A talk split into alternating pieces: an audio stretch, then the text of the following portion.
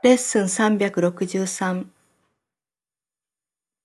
ホーリースピリット、この聖なる一瞬をあなたに捧げます。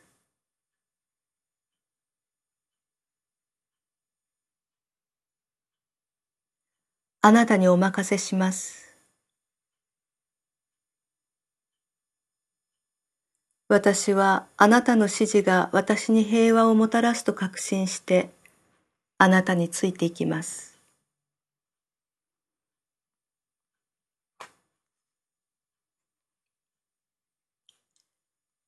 もし私を助けるために言葉が必要なら、ホーリースピリットはそれを私に与えてくれるでしょう。もしある思いが必要なら、ホーリースピリットはそれも私に与えてくれるでしょう。